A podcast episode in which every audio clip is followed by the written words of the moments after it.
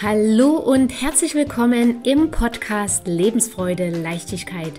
Dein Podcast für deinen Weg der Persönlichkeitsentwicklung in deine wahre und geniale Größe. Das Ganze mit ganz viel Freude, Liebe und natürlich mit ganz viel Herz. Ich bin Daniela Kreisig und ich freue mich riesig, dass du jetzt hier mit dabei bist. Und jetzt wünsche ich dir viele inspirierende, vergnügliche und vor allem klarheitsschaffende Momente – und falls es dir gerade nicht so gut gehen sollte, dann wünsche ich dir natürlich auch mutmachende und energiegebende Momente beim Anhören dieser Folge.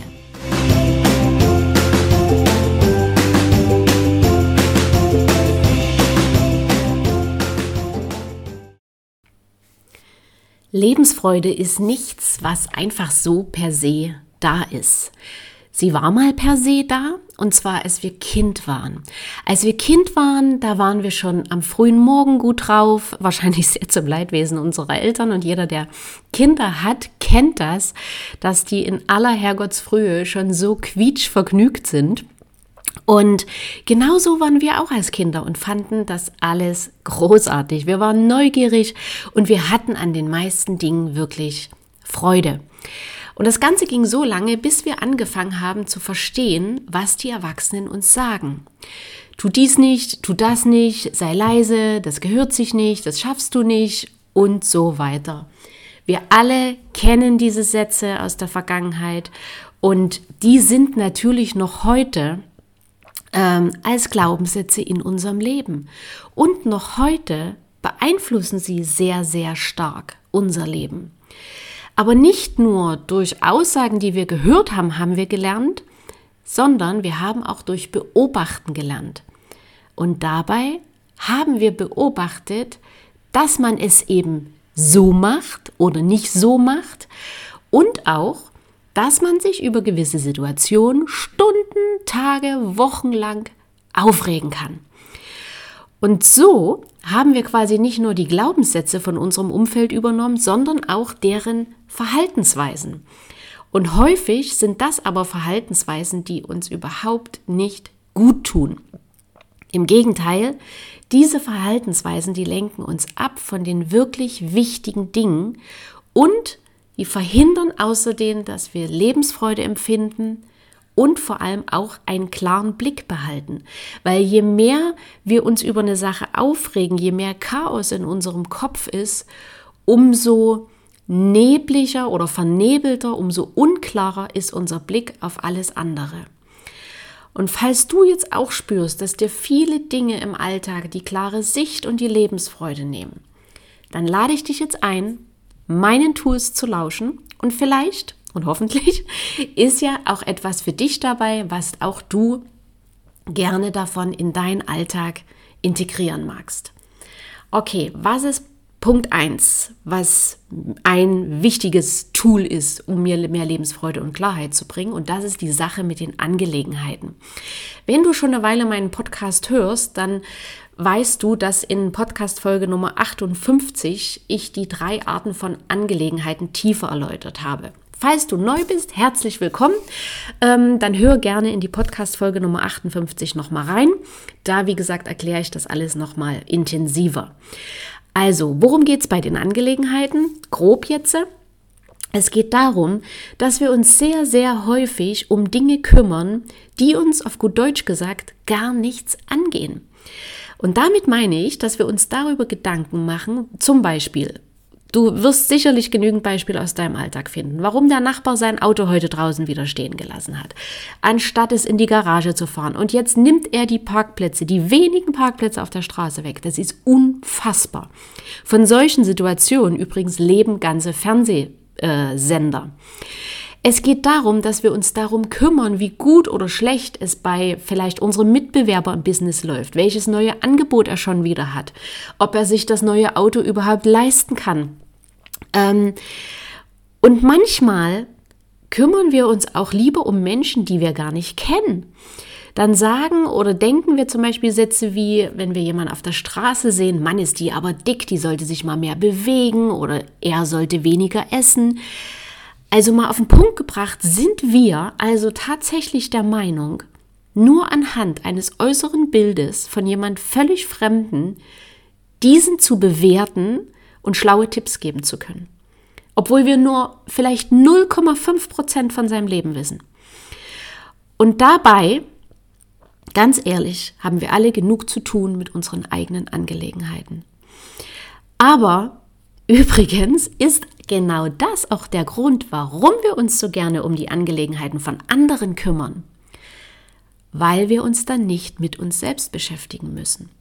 Und solange wir bei anderen etwas finden, was wir blöder finden, als es bei uns selbst ist, solange fühlen wir uns gut. Weil so sagt unser Gehirn uns dann, so blöd benehmen wir uns ja schließlich noch nicht. Und damit ist unsere Welt in Ordnung und wir brauchen nichts verändern. Allerdings ist das ein genialer Selbstbetrug. Okay? Also, zurück zu den Angelegenheiten. Wenn du mehr Klarheit und Lebensfreude in deinem Leben haben magst, dann bleibe in deinen Angelegenheiten. Und zwar immer. Und deine Angelegenheiten sind immer das, was du denkst, was du sagst, was du fühlst oder was du tust. Ein Beispiel, ähm, deine Mitarbeiterin oder dein Kollege hat seine Aufgabe nicht erledigt und du sollst jetzt wieder alles retten und das Projekt zu Ende bringen. Es ist jetzt die Angelegenheit deiner Mitarbeiterin oder deines Kollegen, dass das Projekt nicht zu Ende ist. In dem Moment aber, wo du gebeten wirst, es zu Ende zu bringen, ist es deine Angelegenheit, wie du darauf reagierst. Das heißt, ob du das Projekt übernimmst und es zu Ende führst oder ob du sagst, nein. Es ist nicht deine Angelegenheit, darüber zu urteilen, warum der andere es nicht fertiggebracht hat, ob der zu langsam war oder falsch angegangen ist. Kleine Ausnahme, wenn du Führungskraft bist und es ist deine Aufgabe, ähm, die Leute quasi zu führen. Dann ist es hier deine Aufgabe zu prüfen, ob du denjenigen vielleicht mit dem Projekt überfordert hast oder ob die Zeit zu kurz bemessen war oder oder oder. Was die Ursache dafür ist, dass es nicht geschafft hat. Ansonsten geht es hier lediglich darum, wie du auf diese Bitte reagierst. Das ist deine Angelegenheit. Bis hierhin. Wenn du dich entschieden hast, das Projekt zu übernehmen, dann ist es ab jetzt deine Angelegenheit, es fertig zu bringen. Wenn du jetzt aber nur zugesagt hast, weil du dir nicht getraut hast, Nein zu sagen, oder weil du dein Ego ähm, oder weil dein Ego so gern den Retter spielen wollte, dann ist auch das deine Angelegenheit. Dann darfst du dich an dieser Stelle selbst hinterfragen, warum dir Nein sagen so schwer fällt oder warum du so gerne den Retter spielst. Was du dir davon auch unbewusst erhoffst. Okay? Oder auch, ganz wichtig, was du befürchtet hast, wenn du Nein gesagt hättest. Worauf ich hinaus will, ist, dass du nicht jammern oder dich aufregen brauchst, dass du jetzt alles auf deinem Tisch hast, sondern dass du ganz klar erkennst, was deine Angelegenheit ist. Denn diese, und das ist das Geniale, diese kannst du beeinflussen, indem du eben Ja oder Nein sagst. Aber Fakt ist, wenn du Ja gesagt hast, ist es deine Angelegenheit und dann brauchst du dich nicht mehr über den Kollegen oder die Kollegin aufregen. Okay? Das zweite Tool sind Bewertungen. Wir dürfen in ganz, ganz vielen Situationen wieder verlernen zu bewerten. Auch ein Beispiel, du bist im Supermarkt und stehst an der Kasse. Die Schlange ja, ist etwas länger als sonst, es ist nur eine Kasse offen und es geht sehr langsam voran. Wir kennen das alle. Was jetzt in den Köpfen von den meisten Menschen vor sich geht, ist ziemlich klar. Manche äußern sich lautstark, die sollen endlich eine zweite Kasse aufmachen, die oder der schläft ja bald ein da vorne, das kann ja jedes Schulkind schneller oder das kann ja meine Oma schneller und so weiter. Was wird getan in dem Moment? Es wird bewertet. Wir haben nicht die geringste Ahnung davon, mit welchen Schwierigkeiten der Supermarkt vielleicht gerade zu kämpfen hat. Vielleicht ist der größte Teil der Mitarbeiter gerade krank. Vielleicht ist die Person an der Kasse die einzige in dieser Filiale, die derzeit die Kasse bedienen kann. Und vielleicht auch das erst seit drei Tagen. Vielleicht hat die Person an der Kasse heute früh eine traurige, niederschmetternde Nachricht erhalten und kämpft sich gerade durch den Tag. Wir haben keine Ahnung, aber wir bewerten aufs heftigste. Und in dem Moment, wo du aber aufhörst zu bewerten, hast du einen viel klareren Blick auf die Situation. Vielleicht fällt dir dann auf, dass die Person an der Kasse tatsächlich traurig schaut und du hast ein aufmunterndes Wort für sie. Vielleicht nimmst du die anderen Menschen, die sich gerade tierisch aufregen, viel besser wahr und erkennst ihre eigene Unzufriedenheit, die sie gerade im Supermarkt auskotzen, weil sie es zu Hause nicht können, weil sie vielleicht zu Hause nicht den Mund aufkriegen. Und vielleicht, wenn du nicht bewertest, nimmst du deine eigene innere Stimme wahr, die dir sagt, hey, bring doch deinem Schatz noch was Nettes mit. Oder ruf doch mal Person X oder Y wieder an, hast dich lange nicht gemeldet, hast lange nicht gehört, vielleicht frag doch mal, wie geht's demjenigen? Einfach mal so. Einfach fragen, wie es geht. Alles das kannst du wahrnehmen, wenn du nicht bewertest, weil dann in deinem Kopf nämlich Stille ist. Wenn du die Situation so nimmst, wie sie ist. Und zwar, du stehst im Supermarkt an der Kasse. Punkt. Das war das zweite Tool, Thema Bewertungen. Lasst uns Bewertungen wieder verlernen in den meisten Situationen. Und das dritte Tool ist, lebe im Jetzt. Was meine ich damit? Immer wenn du denkst, ach, hätte ich doch damals oder letzte Woche im Meeting hätte ich anders reagieren müssen oder wenn ich gestern nicht die Mail vergessen hätte, immer dann lebst du in der Vergangenheit. Die Sache ist vorbei, erledigt finito. Du kannst jetzt nichts mehr ändern. Aber du quälst dich, du peitschst dich mit diesen Gedanken. Das Thema ist aber, diese Gedanken führen zu gar nichts, außer zu Chaos in deinem Kopf und schlechte Laune. Und das Gleiche kannst du übrigens mit der Zukunft machen. Und das sind dann Gedanken wie, ja, wenn ich mal mehr Geld habe, dann bin ich glücklich. Oder ja, wenn ich mal mehr Zeit habe, dann werde ich Punkt, Punkt, Punkt. Oder wenn ich mal einen anderen Job habe, dann kann ich endlich. All das ist Leben in der Zukunft und auch das kannst du jetzt nicht ändern. Du kannst aber jetzt Dinge tun, damit deine Zukunft anders wird als dein Jetzt. Das kannst du machen. Und damit sind wir beim Jetzt. Das Jetzt, der jetzige Moment, der jetzige Augenblick ist der einzige, den du beeinflussen und steuern kannst. Du kannst jetzt entscheiden, dir einen anderen Job zu suchen und die Stellenangebote zu studieren. Du kannst jetzt entscheiden, dein Business anders auszurichten und den ersten Schritt dazu zu tun.